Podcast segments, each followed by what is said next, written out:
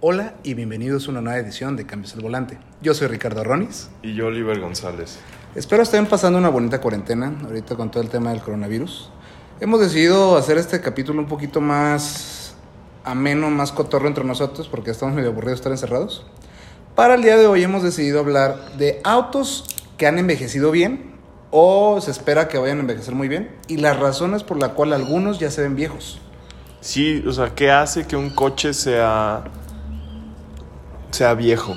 O sea, porque hay muchos coches que ya tienen sus años, pero aún así dices, ah, mira, es un buen coche, se ve padre el coche.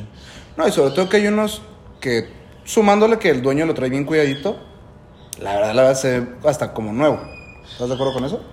Sí, o simplemente no hubo un sucesor de ese coche y hace que se mantenga vigente y envejezca mm, muy lento o no tan ¿Cuál es el primero que se te viene a la mente cuando piensas en un coche que envejeció bien? Que hoy, hoy 2020 lo puedo traer y a pesar de todo se va a ver bien. Pues un, un SLS, un alas de gaviota, creo que es. O sea, lo ves y no tiene ya la línea de Mercedes como tal la vigente, pero lo sigues viendo y dices, ah, se ve bien. A pesar de- Además, de pues años. es un alas de gaviota. Ya yéndonos un poco más en autos como sedanes, un ejemplo es el Serie 3, que por ejemplo, lo que viene siendo del 2012, 2013 para acá, que estamos hablando ya 7 años, sigue, se, se sigue viendo un coche que lo ves en la calle. Sí, pero la anterior a ese ya se Ah, dio no, el ese ya, viejazo ese ya del viejazo. Pero a lo que voy es, son 7 años que lleva el coche y aún así hay gente que lo va a ver y va a decir, no, pues de seguro son 2017, 2018, siendo que el coche es 2012, 2013. Eso es a lo que nos referimos que envejece bien, que la gente lo ve y dices, ay, ¿de qué año será? Uno de los ejemplos que siempre te he dado, que a mi gusto, eh, es lo que hace que las líneas de un coche ya haga que se envejezca, es la Gran Cherokee. Yo me acuerdo que en el 2010, ah, para el 2010 estaba el modelo que era más deportivo. En el 2011 ya la cambiaron a lo que vendría siendo más tosca. Pero los faros eran normales de aquella época. Pero para el 2012, que fue, le hicieron un pequeño facelift, le cambiaron los faros por unos de LED.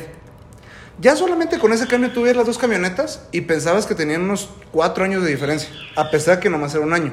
A eso nos referimos con que envejezca, que la propia marca por cambiarle ciertas líneas o simplemente un detalle como los faros de- hace que dé el viejazo, como tú dices. También, o sea, un ejemplo muy claro, pues es el Jetta con el del 2010. El bicentenario. O sea, ese Jetta, cuando cambió, decían, ah, parece un Audi, ve cómo, o sea, ve, o sea, ¿Es incluso, o sea, sí es más grande este, pero, o sea, fue un cambio inmenso que aunque el año anterior hubiera sido un Jetta cuadradito normal, tú ya decías, se ve viejo, o sea, ya no es el Jetta. Podremos agarrarte un 2018 comparado con uno nuevo y van a pensar que el 2018 es un 2014, un 2013, simplemente por la comparación. ¿Estás de acuerdo? Sí, y eso que no, o sea, sí hubo un cambio, pero no fue un cambio tan radical como el del 2009 al 2010.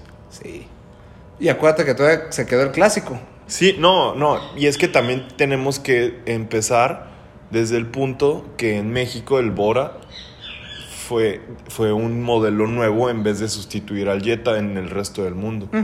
Entonces, en el resto del mundo quizás sí hubo un cambio, un buen cambio, pero en Más México drástico. no se notó. Aquí no lo sentimos como quien dice. O sea, y eso va a pasar muy parecido con el nuevo Vento.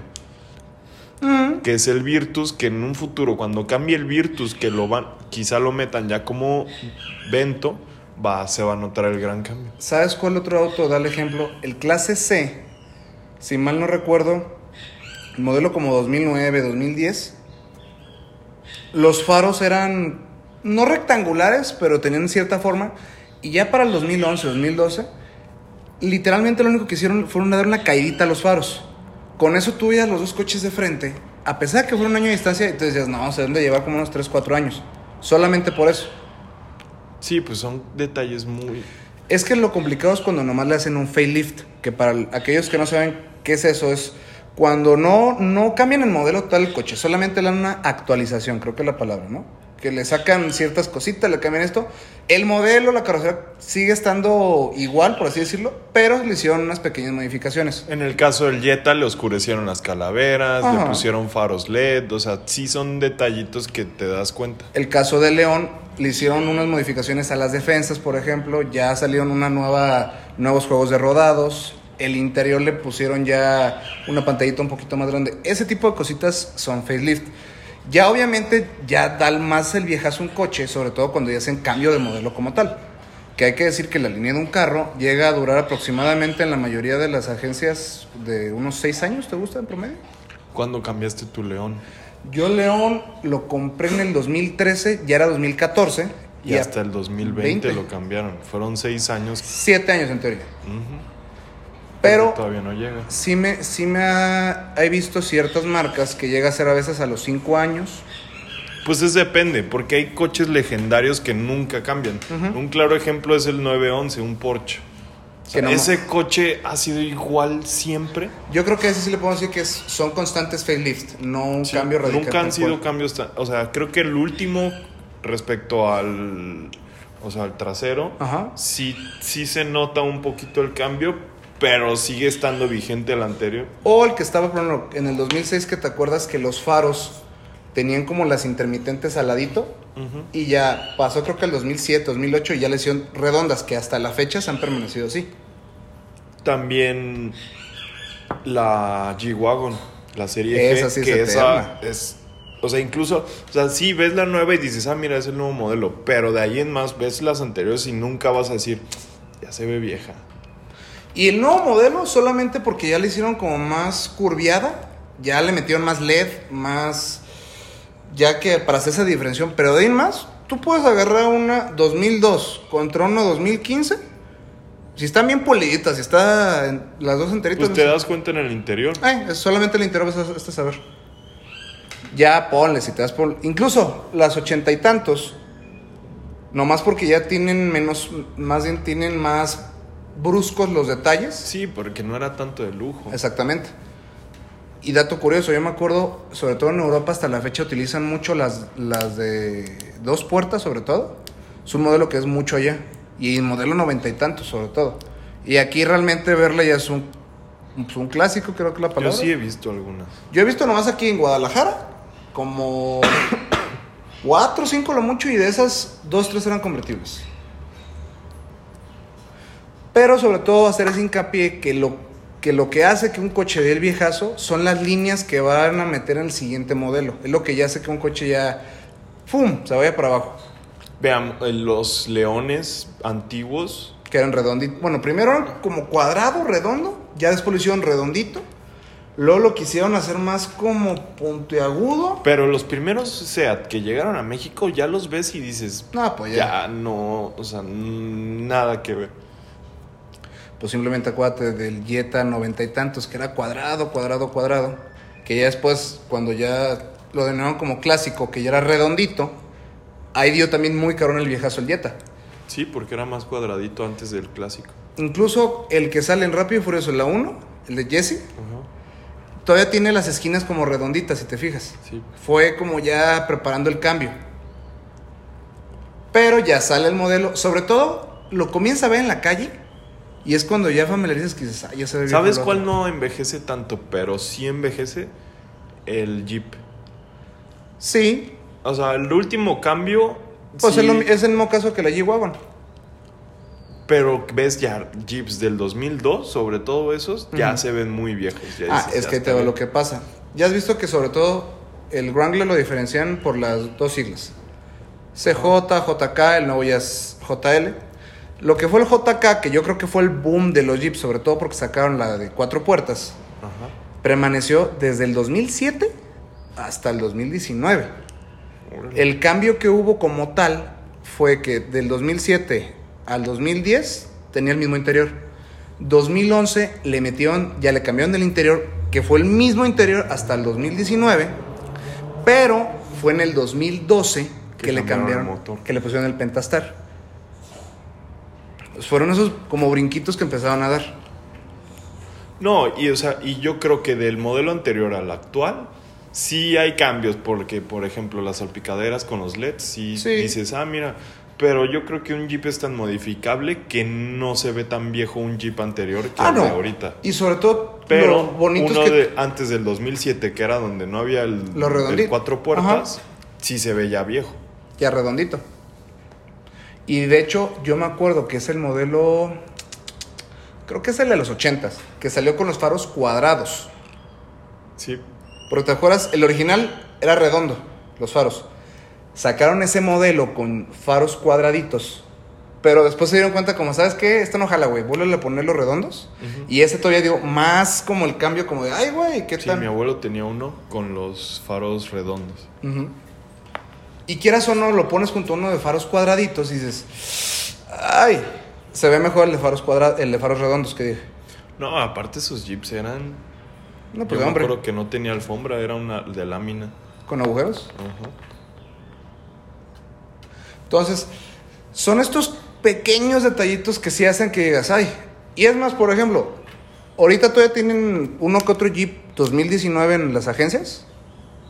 Pero ya si los pones a ver contra ya el 2020, que ya le cambiaron interior, que ya por fuera ya le hicieron todo, todo el cambio como tal, pues sí ya da una, una diferencia. Pero, como tú dices, son tan modificables los Jeeps que le puedes dar como tu toque y no se va a ver tan viejo a pesar de... Sí, no. Y pues, ¿cuánto hay de diferencia entre el 2020 y el 2019? Fíjate, según yo tengo entendido, un Sahara hace dos años, ponle, te valía de cuatro puertas como 780 mil pesos, ponle. Hoy en día el Sahara, cuatro puertas, 2020, anda como 980 mil pesos. O sea, cambió muy drástico de precio. O sea, que de hecho yo vi el, yo me subí al- a la nueva y por ejemplo el tablero a mí no sé qué tiene que lo se lo siento muy plano, sabes, muy por lo general un tablero abraza al conductor, no sé si me entiendes eso. Sin embargo, aquí te subes y el tablero es plano. Plano, plano, plano, plano, o sea, no no yo no sentí esa como integración a diferencia de otros carros que hasta el mismo pues ¿Viste abrazos el interior del Corvette? está bonito, está muy bonito. Que literal, o sea, si tú vas de pasajero en el nuevo Corvette, no ves la pantalla, no ves nada. Pues es el ejemplo que te doy, que los tableros como tal te abrazan o te dan esa sensación de conducción. Que de hecho fue lo que hizo Audi con sus con la línea Que ya lo está revirtiendo. Ya, porque hubo porque- un TT que no tenía pantalla más Ah, que la pues de- fue el modelo creo que fue como 2016, 17 al- hasta ahorita. que fue lo mismo que aplicaron con el R8, que solamente le metieron su tacómetro digital enorme Y todo lo demás pues minima- minimalista. Pero pues quieras o no necesitas esa sensación, es la sensación de botoncitos, ¿sabes? O sea, que hay más, que la pantalla hace esto, que esto. Súbete una Q8, tienes dos pantallas acá, tienes tacómetro digital, No, o sea, pues, eh, o sea, yo te digo, de interiores, eh, Land Rover es lo que más ¿La me gusta, güey. Porque incluso ah, el Ferrari, el 4, el, ah, el 812 Superfast, que Ajá. trae la pantallita monocromática Ah, para el pasajero con la velocidad. son detallitos O sea, dices, que güey. wow. Y sabes otro que dio el viejazo muy feo y creo que hasta si yo hubiera comprado esa camioneta me hubiera sentido estafado cuando llegó Kia con la Sportage. Eh, ¿Te acuerdas que llegó Kia, duró un año o dos años y y, ya le dieron un... llegó el cambio de modelo? Pues imagínate que la compraste un año antes y ya cambió el modelo, Pues creo que te he platicado la de mi tío. La de la CRB. Él compró su RB. No, pero es que ahí ya estaba cantado. O sea, y Sí, simplemente, pero- o sea, simplemente vas tú haciendo tus cuentas.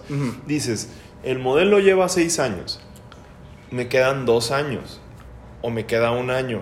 ¿Me voy a arriesgar? No, sí. Eso ya es decisión tuya, güey. Pero imagínate que llegó a México Kia. No tenías ni idea de cuándo De- iba a cambiar, cuánto llevaba el modelo aquí. Si Kia se iba a esperar para que no te, para que no te sintieras timado ni nada. No, güey. Llegó y pum, te tumbaron el modelo y ya traes una... Y se ve vieja, no sé. si- Ya hay muy poquitas, ya no hay tantas, pero se vio muy vieja. Yo, yo creo que Kia debió haberse esperado. Pero, pues al fin de cuentas vendió lo que quiso. Ay. Es que si podemos agarrar un ejemplo, por ejemplo, iPhone. Que año con año saca. Pero es que ahí te lo están cantando. No, no, ya sé. Yo, tu punto es que Kia ni avisó ni dijo. Acaba, acaba de llegar a México con una camioneta. A mí me pasó con un celular. Tú cuando compras un celular dices, bueno, mínimo un año. Bueno, máximo un año. Yo compré un celular que salió hace un mes y dentro de cuatro meses ya estaba el número, el- la siguiente versión. Pasaron otros cuatro meses y ya había una tercera ¿Al versión. Sony? Cuando cumplí un año con el celular ya había cinco diferentes del mismo modelo. Y dices, O sea, qui- quieras o no, no te quedan ganas de comprarlo porque se va a hacer viejo rápido. No, y le tienes miedo porque le vas a invertir una lana, sobre todo ya en un, en un tema de un coche, que quieras o no, de por sí, hay, hay gente, yo me incluyo, que somos bien decidiosos como, ay, es que este o este, y te imaginas, y a ver, en tres años, ¿cómo me voy a ver en el coche? Ah, ¿sabes? Y quieran o no, o sea, ese es un tip para cuando quieran comprar un coche. Que lo hemos dicho muchas veces. O sea, ve cuánto Investigan. tiempo le queda. O sea, nunca vas a poder ser a ciencia cierta cuando No, cambie. pero mínimo con que tú le pongas, si vas a comprar un Focus, oye, Focus 2021, mínimo empieza a haber rumores, mínimo empieza a haber algo, ¿sabes? Sí, o sea, y ya tienes idea más o menos cuándo. Si va a cambiar Y también no. otra vez vamos a lo mismo. Si no te importa que cambie, pues hasta te conviene que vaya a cambiar. Nomás espérate antes de que Es que cambie ese para es que el agarres detalle. el. Esperar ya que salga nuevo para que mínimo te des una lana. Porque si tú dices, ¿sabes qué? Yo quiero ese modelo. Ah, pues el consejo que te damos es, espérate a que salga el nuevo y ya mínimo vas a agarrar un buen bono el que tú querías. Porque te digo, acá a mi tío lo que le pasó, compró la camioneta y a los cuatro o cinco meses, toma, le llegó la nueva CRB, ya que fue el ca- ya totalmente el cambio. Y ya su camioneta de agencia, que le pueden haber dado un bono de hasta unos 100, 150 mil pesos. Por cuatro meses te, te ahorras una lana, ¿sabes? Le llega a pasar a todo el mundo, pero podemos evitarnos este tipo de cosas. No, pues es echarle ganas para que no te pase eso. Tú, cuando vas a comprar un coche, ¿qué tanto investigas?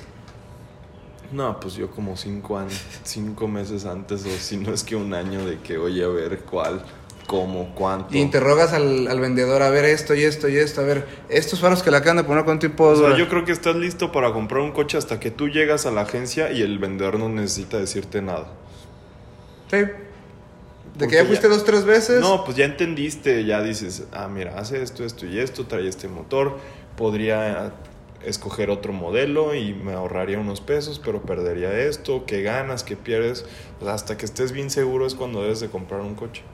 Sí. Y en los coches siempre hay bonos, salvo Kia. Que Kia, ¿no te acuerdas lo que nos platicaron? ¿Cuál? Kia no da descuentos. Ah, sí, cierto. Tienen una regla a nivel nacional. Ninguna, Y ninguna. creo que es mundial. Mm, Bueno, ahorita mínimo en México, que estamos tocando aquí, que a nivel nacional ninguna agencia te puede ofrecer ni tapetes, no te puede hacer descuentos, por la filosofía de la competencia libre, que tiene que ser justa por alguna manera, Ajá. que tienen que Que vender... tú vayas a una agencia de Kia a comprar tu Kia porque ahí quisiste comprarlo. No, y llegan hasta multar a las agencias, según yo. Si una agencia, si se enteran de que una de las agencias, porque las agencias son de un tercero. Sí. Eso. Entonces, si se enteran de que una agencia le, le regaló unos tapetes al, al cliente con tal de cerrar la venta, les llegan a quitar como la sucursal, derecho, No, pues no la sé, concesión. la concesión. Entonces, son detallitos que dices ahí. Otro ejemplo que también te iba a decir, el Versa. Ahorita que ya salió el nuevo Nissan Versa, que a mi gusto me gustó mucho el nuevo diseño. De por sí el anterior no me gustaba para nada. Yo te lo dije cuando recién salió el Versa, que aquí en México fue un exitazo. Yo siento que agarraron partes de lo que les había sobrado. Que, ay, güey, mira, tengo, tengo una carcasa de Tida.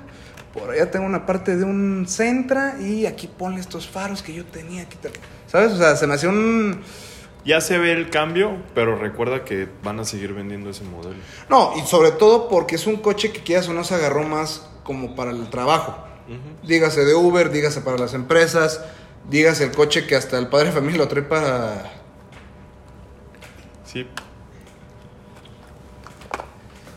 Y bueno, ¿qué más nos cuentas, amigo? ¿Cómo ves el coronavirus? Pues mira, ahorita con esto de la enfermedad sí está medio complicado. La verdad, ay, yo me siento bien hasta ahorita, tengo poquita tos, creo que durante todo el programa hemos estado tosiendo tú y yo. Y lo malo que es esto es gripa de cambio de temporada, ¿estás de acuerdo? Quiero pensar que sí. Si no, este va a ser el último programa. No, y sobre todo, ¿para ti en qué afecta al mundo automotriz el coronavirus?